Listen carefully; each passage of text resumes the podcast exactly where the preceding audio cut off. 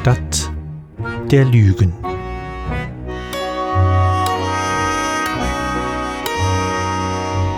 Ein Hörspiel von Tim Süß.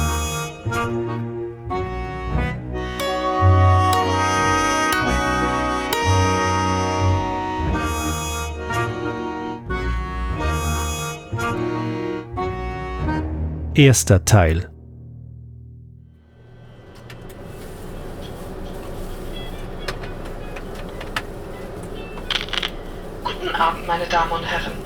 Mannschaft der Tupolev TU 124 begrüßt Sie auf dem Flug SU 104 von Moskau nach Paris Nord.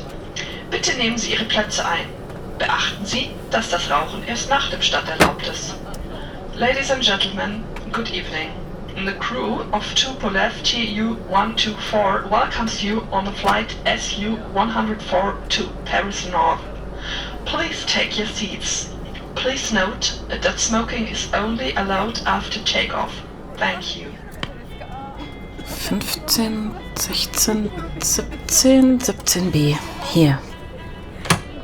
Warten Sie, ich helfe Ihnen mit der Tasche. Und hoppa! Da haben Sie aber ganz schön was im Gepäck, Genossin. Sind Sie sicher, dass wir damit starten können? Bogdan! Bitte ignorieren Sie ihn. Über meinen Koffer hat er sich auch schon beschwert. Ich wusste einfach wirklich nicht, was ich alles einpacken sollte. Danke, Genosse. Frolov, Bogdan Mironowitsch Frolov. Und das ist meine Frau, Warinka Endarovna. Ihre Packkünste sind eine düstere Legende unter dem Bodenpersonal. Sehr erfreut. Sinaida Lukovna Petrova. Ihre erste Reise in den Westen? Sogar mein erster Flug. Das ist alles sehr neu für mich.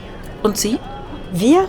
Ah, Bogdan und ich sind schon einige Male geflogen. Aber Paris ist auch das erste Mal für uns. Die Stadt der Liebe. Und erst noch zu Silvester. Machen Sie sich keine Sorgen, meine Liebe. In wenigen Stunden werden wir wieder festen Boden unter den Füßen haben. Hm, Zum ersten Mal in einem Flugzeug und dann gleich nach Paris? Da haben Sie aber viel Glück gehabt, dass die Parteikomitees so freundlich zu Ihnen waren. Was machen Sie denn in Paris? Urlaub? Oh, ich, äh, nein. Ähm, ich bin Musikerin und man hat mich eingeladen, an einem diplomatischen Anlass aufzutreten. Oh, wie aufregend. Bogdascha, hast du das gehört? Sie ist Musikerin. Was spielen Sie denn? Geige? Klavier. Klavier? Jetzt ist alles klar. Deshalb ist Ihr Koffer so schwer. Sie haben Ihr Instrument dabei. Wo treten Sie denn auf, wenn ich so neugierig sein darf? In der sowjetischen Botschaft in Paris. Sowjetische Botschaft? Aber doch nicht etwa am Neujahrsempfang heute Abend, oder? Doch, aber woher? Da sind wir nämlich auch eingeladen. Dann müssen wir nach Ihrem Konzert unbedingt noch anstoßen. Äh, in Ordnung. Dann sind Sie doch sicher auch Teil unserer Reisegruppe. Oder haben Sie wegen der Konzerte gar keine Zeit, die Stadt anzusehen? Das wäre wirklich schade. Vermutlich. Aber heute nicht.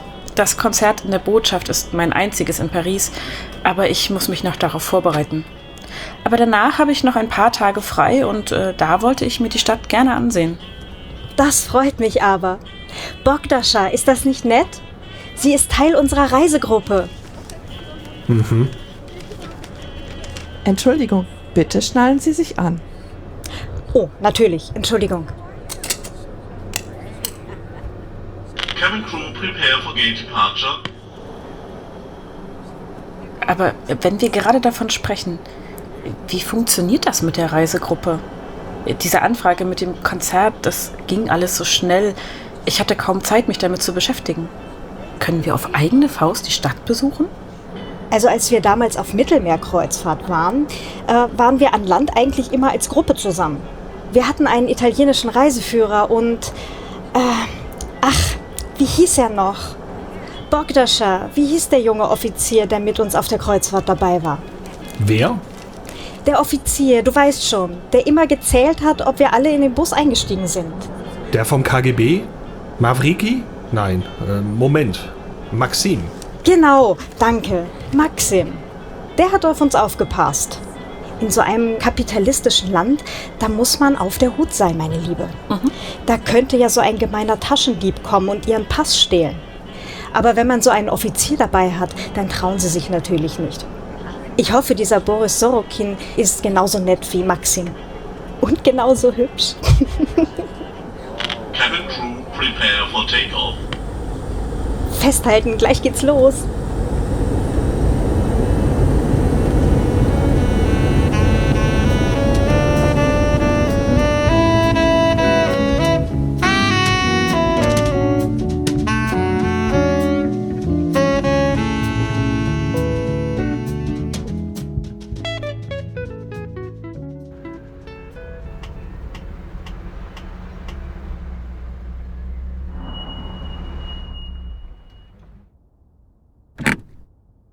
So, da sind wir, die russische Botschaft von Paris. Sie können reingehen, Genosse Nikolaev, der Empfang wird Sie reinlassen. Ich komme gegen 1 Uhr wieder und hole Sie ab. In Ordnung. Passen Sie auf, der Fußweg ist wahrscheinlich sehr rutschig. Danke, dass Sie mich gefahren haben, Genosse Sorokin. Nichts zu danken. Was für ein Schneetreiben. Ich wünsche Ihnen einen angenehmen Abend. Vergessen Sie Ihre Einladung nicht.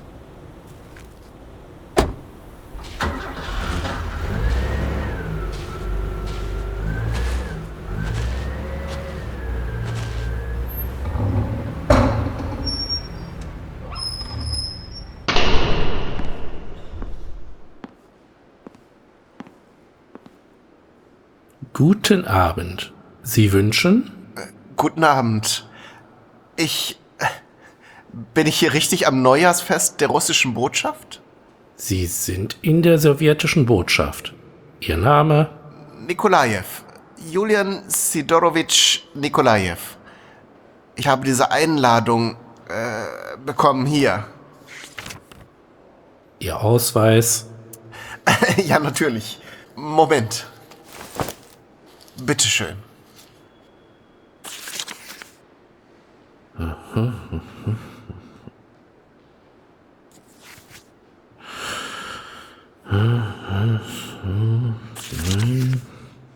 Ist alles in Ordnung?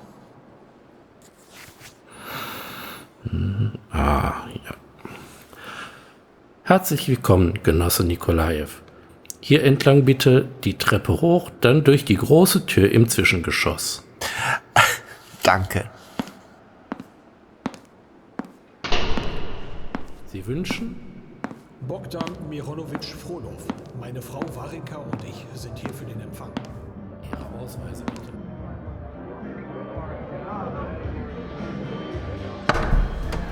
Kommen Sie herein, kommen Sie herein. Darf ich Ihren Mantel abnehmen? Danke. Und was möchten Sie trinken? Ich nehme ein. ein Glas Weißwein. Kommt sofort. Bitte nehmen Sie sich etwas vom Buffet. Wir haben Kaviar und eine hervorragende Käseplatte. Schau mal, Bogdan. Es ist der nette Herr aus unserer Gruppe. Guten Abend. Das ist ja eine Überraschung, Sie hier zu sehen, Genosse. Nikolajew. Julian Sidorowitsch. Ach ja, von unserem Spaziergang heute Morgen. Guten Abend oder soll ich sagen Bonsoir. Bogdan Mironowitsch Frolov. Und das ist meine Frau, Warinka Endarovna. Sehr erfreut. Bitte sehr, Ihr Weißwein. Darf ich Ihren Mantel abnehmen, werte Genossin? Das wäre freundlich von Ihnen. Danke. Und was schlägt Sie in diese sowjetische Botschaft? Ehrlich gesagt war ich selbst etwas überrascht über die Einladung. Mein Vater hat Beziehungen zum Außenministerium. Vielleicht liegt es daran. Ich bin eigentlich nur zum Urlaub hier. Aber einem geschenkten Gaul schaut man nicht ins Maul. Sind Sie auch im Hotel Renard einquartiert? Ja, im zweiten Stock. Gemütliches Plätzchen. So intim mit all den kleinen Eiffeltürmchen. Und was machen Sie beruflich, Julian Sidorowitsch? Ich bin Maschineningenieur. Aha, eine wichtige Stütze unseres Landes. Sehr gut, sehr gut. Agrarmaschinen? Industrie? Weder noch. Militärische Konstruktion. Ich verstehe. Bitte, Bogdascha. Es ist Silvester und wir haben Urlaub. Also lasst die Arbeit doch dort, wo sie hingehört. Zu Hause. Das Konzert fängt gleich an. Du hast ja recht, Vaja. Ich wollte mir ohnehin noch einen Happen zu essen holen. Julian Sidorowitsch, Sie entschuldigen mich? Ein Konzert? Ja, eine junge Pianistin aus Moskau. Wir haben sie im Flugzeug kennengelernt. Genossinnen und Genossen, werte Gäste, Ich begrüße Sie herzlich zum Neujahrsempfang der sowjetischen Botschaft. Vom alten Jahr 1974 ist nur noch ein kleiner Rest übrig. Und diesen möchten wir Ihnen nun noch etwas versüßen. Ich freue mich ganz außerordentlich, einen aufgehenden Stern am musikalischen Firmament unserer großen Nation präsentieren zu dürfen. Eine Pianistin nicht nur von ausdrucksstarker Eloquenz und großem Geschick, sondern auch von tiefer Emotionalität. Sinaida Lokovna Petrova. Sie studierte am Konservatorium Moskau. Hat er gerade Sinaida Petrova gesagt? Ja, haben Sie sie schon einmal spielen gehört? Drei Stücke russischer Schon Künstler viele Male. spielen. Rachmaninow, Tschaikowski und Schostakowitsch. Dann ist es auch schon fast Mitternacht. Und wir werden das neue Jahr 1975 mit Champagner. Schließlich sind wir in Frankreich. Und einem kleinen Feuerwerk begrüßen. Und nun viel Vergnügen. Ich bitte um einen großen Applaus für Sinaida Lokovna Petrova.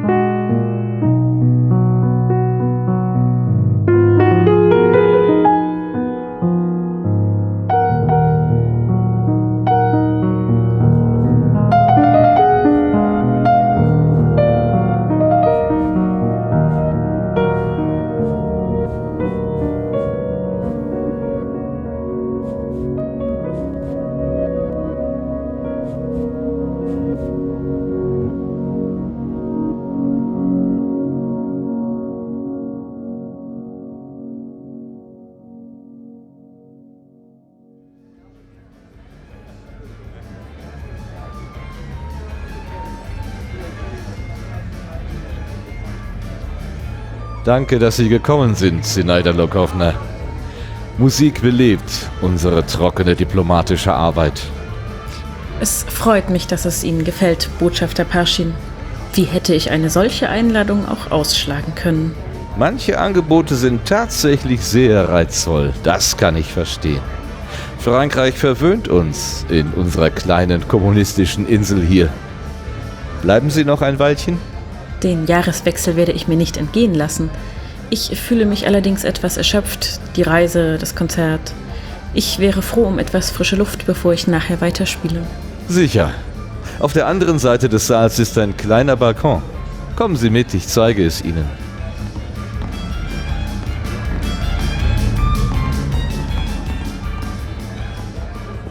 Bitte schön.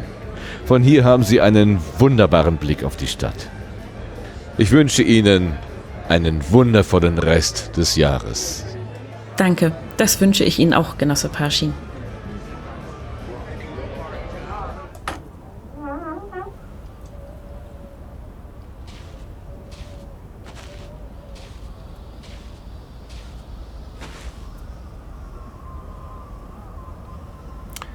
Es schneit wieder.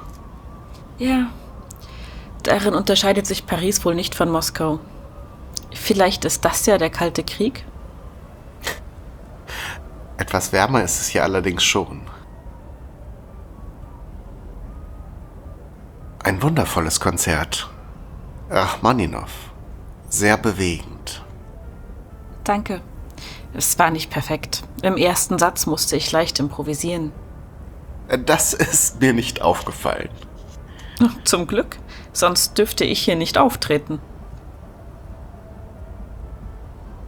Im Schnee wirkt alles viel kleiner, friedlicher. Hm. All diese Leute da draußen. warten auf das neue Jahr. Hätten Sie vielleicht Feuer? Oh, ähm, ja.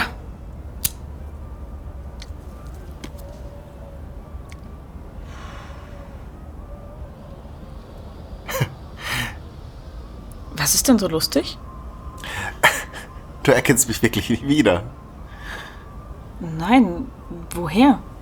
Wahrheit oder Pflicht, Sinaida Lokowna? Das, das kann doch nicht. Julian Sidorowitsch? Janja? Du hast dich kein bisschen verändert, Sina. Du schon. Der Bart. Du siehst älter aus. Ich. Janja, ich kann es nicht glauben. Und du lässt mich hier im Dunkeln, wer du bist. Wie geht es dir? Was machst du in Paris? Wohnst du noch in Moskau? Es ist eine solche Ewigkeit her. Ich bin gestern angekommen. Zusammen mit der Reisegruppe. Das Ehepaar, äh, die äh, Frolows? Du scheinst sie zu kennen. Sie haben mir erzählt, du wärst auf dem gleichen Flug gewesen wie wir. Und als ich dich spielen hörte, wusste ich, dass du es bist. Stimmt. Ich saß gestern neben den beiden. Ich weiß nicht, wie ich Verinkas Redeschwall überlebt habe. Wenn ich Sie zwei hineinbitten dürfte, es ist gleich Mitternacht. Oh, ich muss ja gleich wieder auf die Bühne. Wir kommen sofort. Und ich muss bald wieder los. Ich werde abgeholt. Aber sehen wir uns morgen auf der Rundfahrt? Bis wann bist du hier? Ähm, Mein, mein Rückflug geht am Samstag. Auf jeden Fall. Wir sehen uns. Bis morgen. fear.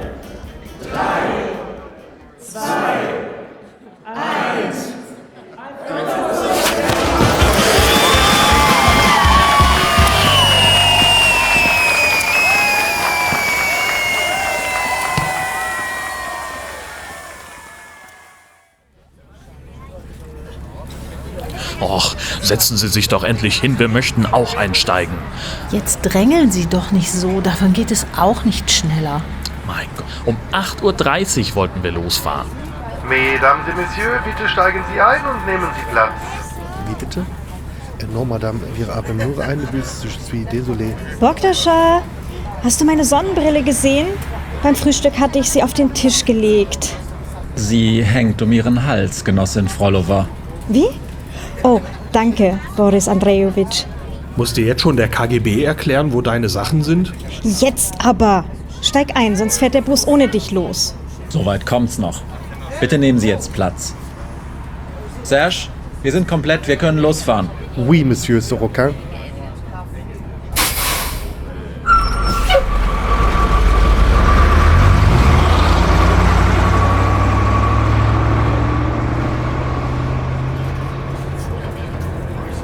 Messieurs, Dames, eine frohe neue Jahr 1975 75 und herzlich willkommen bei die erste Tag von unserer Stadtrundfahrt Paris Je t'aime. Wir werden heute eine Reihe von Sehenswürdigkeiten besuchen, par exemple l'Arc de Triomphe, das ist die Triumphbogen, äh, den Place de la Concorde und natürlich die Eiffelturm La Tour Eiffel.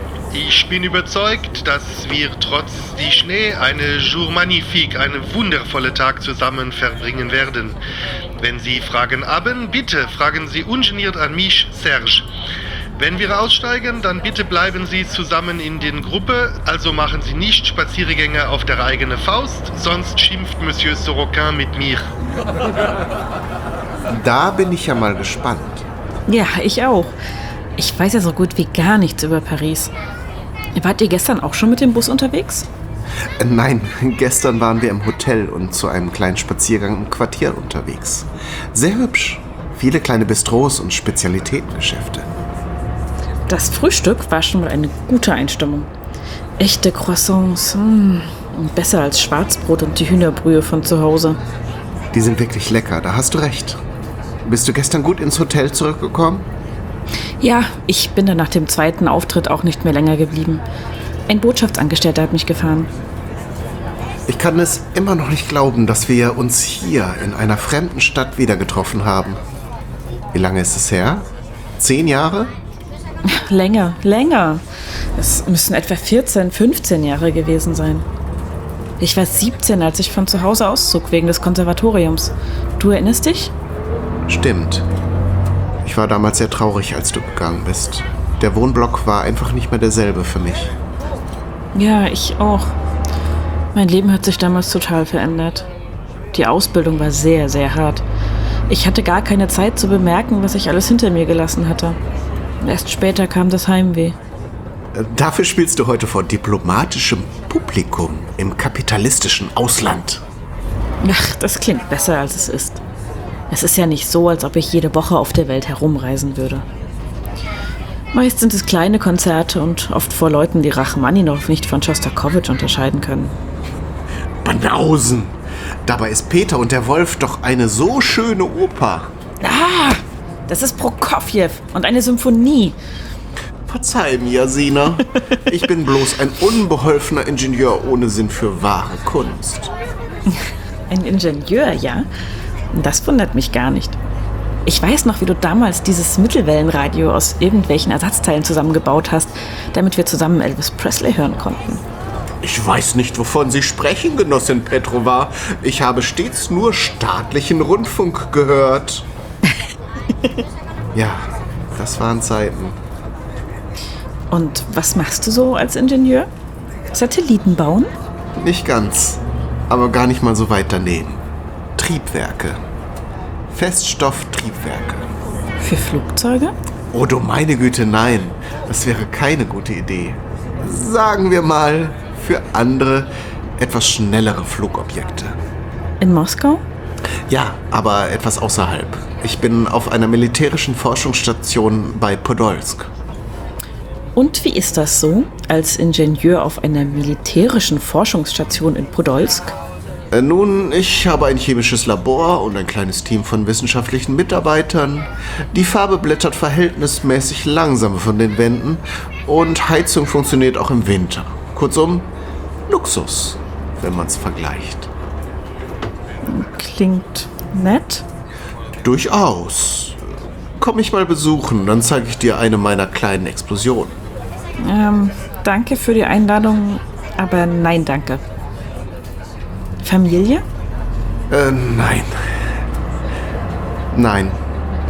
Meine Mutter ruft mich jede Woche an und fragt mich, wann ich endlich heirate. Ich bin sicher, bald gibt sie Zeitungsannoncen auf. Kommt mir bekannt vor. Ich sage dann immer, dass ich mit einem eifersüchtigen Flügel liiert bin. Vielleicht kann ich mir den ja mal ausleihen? Hm, Was, wenn ich genauso eifersüchtig bin? Ich sehe schon, dein Sinn für Humor hat sich nicht verändert. Oh, schau mal, da.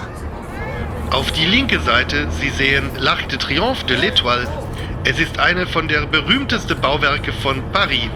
Gebaut zwischen 1806 und 1836. Kann man durch den Bogen hindurchfahren? Es ist eine Monument Varinka, für die gib mir die Kamera. Moment, Bogdan, ich wollte doch gerade. Gib mir die Kamera. und von die Napoleon. Mama, ich kann nichts Aufgezogen sind die Namen Oh, das von ist die doch das Grab von Napoleon, und oder? verschiedene Schlachten glaub, ja. graviert.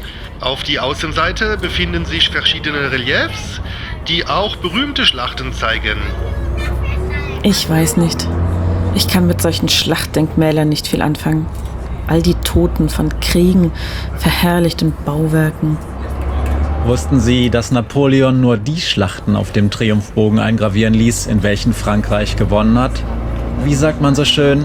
Die Gewinner schreiben die Geschichtsbücher. Genosse Sorokin, Sie kennen sich aus in französischer Geschichte? Ich habe Geschichte studiert, bevor ich zum KGB kam.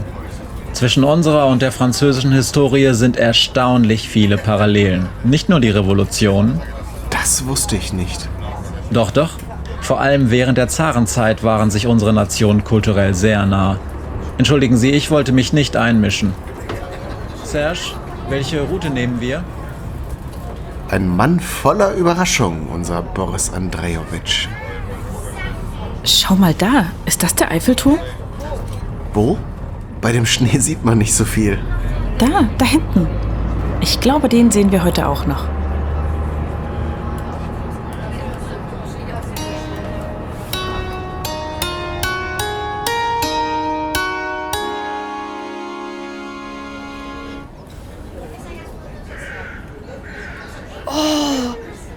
Mal, da oben.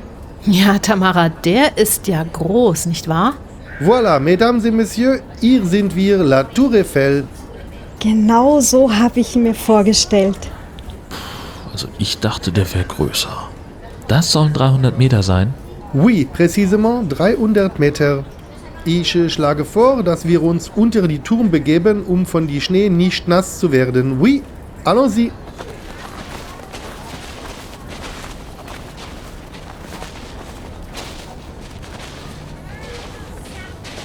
Sinaida Lokovna, Wahrheit oder Pflicht? Mm, Pflicht. Pflicht, also gut. Ich werde gleich ein Foto von uns beiden machen. Deine Pflicht ist, dass du auf meine Schultern steigst, bevor der Selbstauslöser abgelaufen ist. In Ordnung. So, ich stelle die Kamera hier auf. So, und jetzt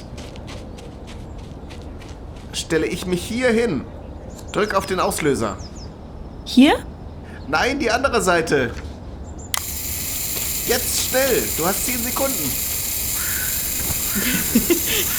Schnell, steh auf! ja, ja, Bitte lächeln!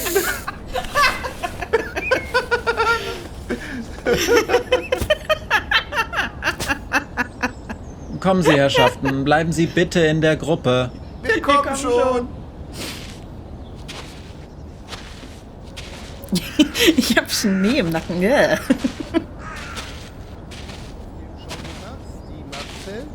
direkt vor dem Monument von Paris, La Tour Eiffel, die Eiffelturm. Dieser Turm wurde für die Exposition Mondiale, die Weltausstellung im Jahr 1889 gebaut. 100 Jahre nach die Revolution Française.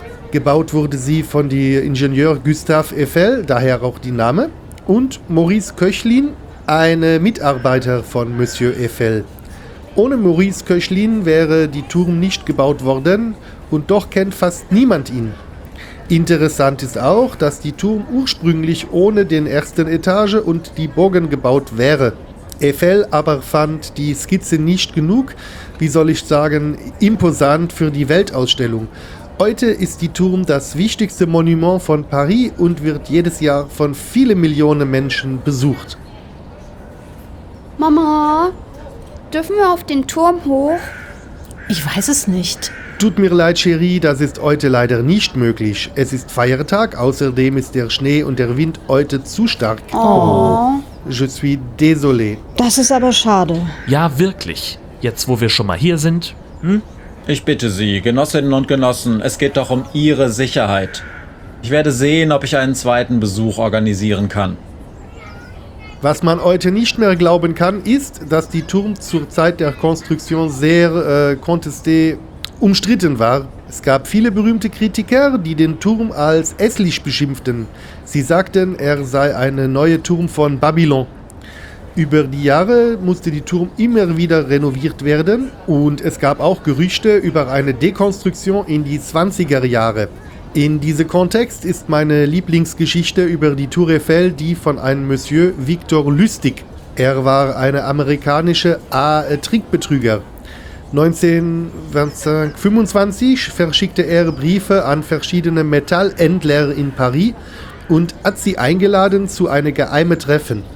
Er sagte, er sei ein wichtiger Minister, der die Turm abreißen wird. Und er fragte die Händler, ob sie das Metall von die Turm kaufen werden. Am Schluss gab ihm einer der Händler 50.000 Dollar und Viktor Lustig flog nach Österreich, sehr, sehr reich. Das war also der Mann, die die Tour Eiffel verkauft hat, aber die Turm ist immer noch da.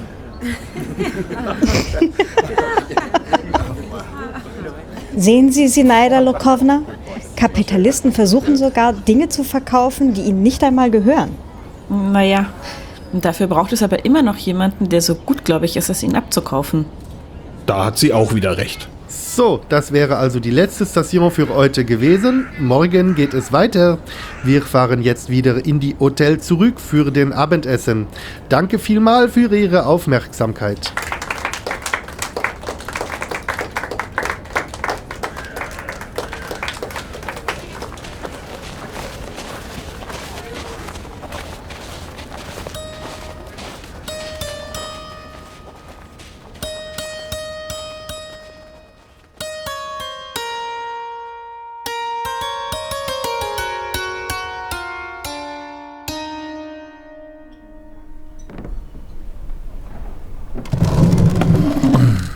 Essen war wieder ganz ausgezeichnet. Dieser Braten im Speckmantel. Mm. Einmalig. Und der Wein. Wir werden hier schon sehr verwöhnt. Ich hatte vor einiger Zeit einmal einen Mukuzani. Der war diesem Pinot Noir sehr ähnlich. Ich finde ohnehin, dass die französischen Weine den georgischen um nichts nachstehen. Nicht wahr, Julian Sidorowitsch? Ich verstehe zugegebenermaßen wenig von Wein. Äh, Hauptsache, er schmeckt. Siehst du, Bogdan? Das sage ich auch immer. Mama, darf ich noch ein bisschen mit Minette spielen? Wer ist denn Minette? Ist das nicht die Hotelkatze? Genau. Sie ist schwarz und hat eine weiße Pfote. Und eine weiße Schwanzspitze. Und sie ist so niedlich. Ach so, höchstens noch zehn Minuten, dann ist Zeit fürs Bett. Es ist schon neun. Ja! Minette! Minette! Wo bist du? Minette! Minette? Wohin geht es morgen eigentlich? Ich dachte, wir wollten zu einem Schloss fahren. Irgendwas Vodovuko oder so ähnlich. Versailles? Nein, eben nicht Versailles. Vodovuko, hat Serge gesagt. Hm, ach, wir werden es herausfinden. Oh, oh, ich glaube, ich werde mich nun ins Bett begeben, Borgdascher. Kommst du auch? Gleich war ja. Ich glaube, ich genehmige mir noch einen Schlummertrunk. Boris Andrejowitsch, sind Sie dabei? Danke, Genosse Frolov, heute nicht. Immer in Dienst, na? Meistens. Oh, da fällt mir ein, Sinaida Lokowna. Ich habe vorhin einen Anruf erhalten. Botschafter Parschin hat darum gebeten, dass Sie morgen früh noch einmal in der Botschaft vorbeikommen. Oh? Worum geht es denn? Ich weiß auch nicht mehr. Sie schicken einen Wagen gegen 9 Uhr. Heißt das, dass du uns morgen nicht begleiten kannst? Es sieht ganz so aus. Oh, wie schade. Ja, sehr schade. Also, wer ist noch bei einem kleinen Barbesuch dabei? Diese Flaschen lernen sich nicht von allein. Ich gerne, Bogdan Mironowitsch. Na gut, aber nur ein Glas. Ha, das sagen Sie alle. Dann gute Nacht, die Genossen und Genossin. Und Bogdan, nicht, dass du mir erst wieder nach Mitternacht ins Zimmer kommst. Gute Nacht. Gute Nacht.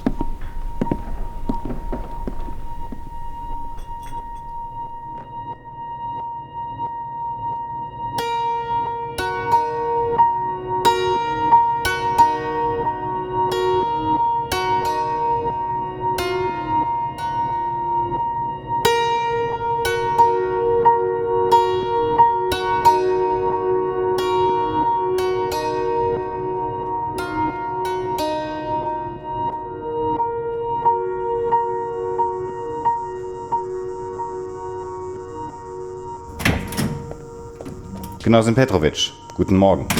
Entschuldigen Sie, dass ich Sie habe warten lassen. Oberst Odinsky? Warum so formell? Wir kennen uns doch schon ein wenig. Nennen Sie mich Konstantin Leninovic. Was mache ich hier? Wie läuft es? Machen Sie Fortschritte? Ich habe, wie Sie wollten, mit Julian Nikolajew Kontakt aufgenommen. Er kannte mich noch. Wir haben heute den ganzen Tag zusammen verbracht. Sehr gut. Mir wurde bereits berichtet, dass Sie sich näher gekommen sind. Haben Sie bereits etwas herausgefunden? Nein. Entschuldigen Sie, ich hätte eine offene Frage stellen sollen. Was haben Sie bislang über Julian Nikolajew herausgefunden? Nicht viel. Dass er als Ingenieur in irgendeinem Institut arbeitet. Und dort, was weiß ich, herstellt. Keine Ahnung. Woran Genosse Nikolajew arbeitet, wissen wir sehr genau. Aber wie steht es um seine Gesinneshaltung? Irgendwelche Zweifel an den Idealen unserer sowjetischen Republik? Irgendwelche Pläne? Nein. Seine Arbeit macht ihm Freude. Er schätzt seine Kollegen. Keinerlei Kritik. Dass in seinem Labor die Farbe von den Wänden blättert. Hm. Nun denn, Sie haben ja noch ein paar Tage. Setzen Sie Ihren Charme ein. Bitte, Konstantin Leninowitsch. Ich, ich kann das alles nicht. Ich bin nur eine einfache Musikerin. Ich keine, keine KGB-Agentin. Julian ist ein guter Mensch. Wenn dem so ist, dann hat er auch nichts von uns zu befürchten. Sie hingegen, nun, Sie wissen ja, was Sie herausfinden, kann über Ihr weiteres Leben bestimmen. beziehungsweise wo sie es verbringen werden. Bitte. Also, legen Sie sich ins Zeug. Finden Sie heraus, ob er hinter seiner Arbeit steht und warum diese nicht vorankommt. Ich bin sicher, Sie schaffen das. Sie haben noch zwei Tage. Das Vidania, Sinaida Lukovna. Bringen Sie Genossin Petrovic zurück zu Ihrem Hotel.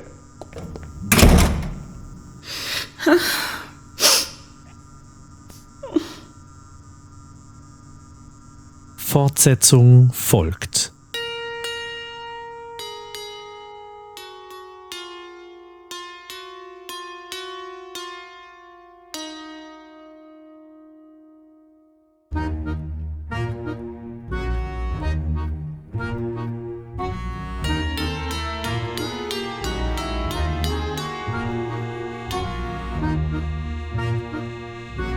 Das war Stadt der Lügen Teil 1.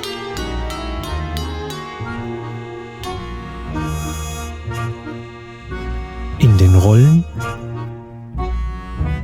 Kati Frenzel als Sina, Kai Du als Julian, Claudia Zotzmann-Koch als Warinka Frolova, Lars Naber als Bogdan Frolov, Matthias Kleimann als Boris Sorokin, Martin Rützler als Botschafter Parschin, Daniel Bielas als Serge,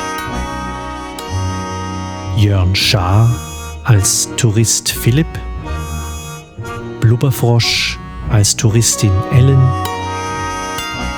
Lille als Tamara,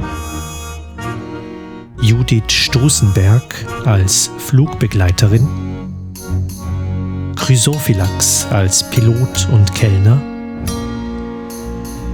Rantheron als Botschaftsangestellter, Freimauer als Partygast und Alexander Waschkau als Oberst Budinski. Buch, Produktion und Musik von Tim Süß.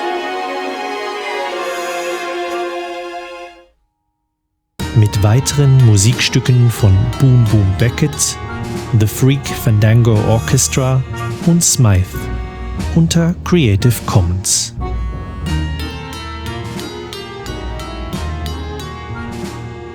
Dies war eine Produktion des Geschichtenkapsel-Podcasts.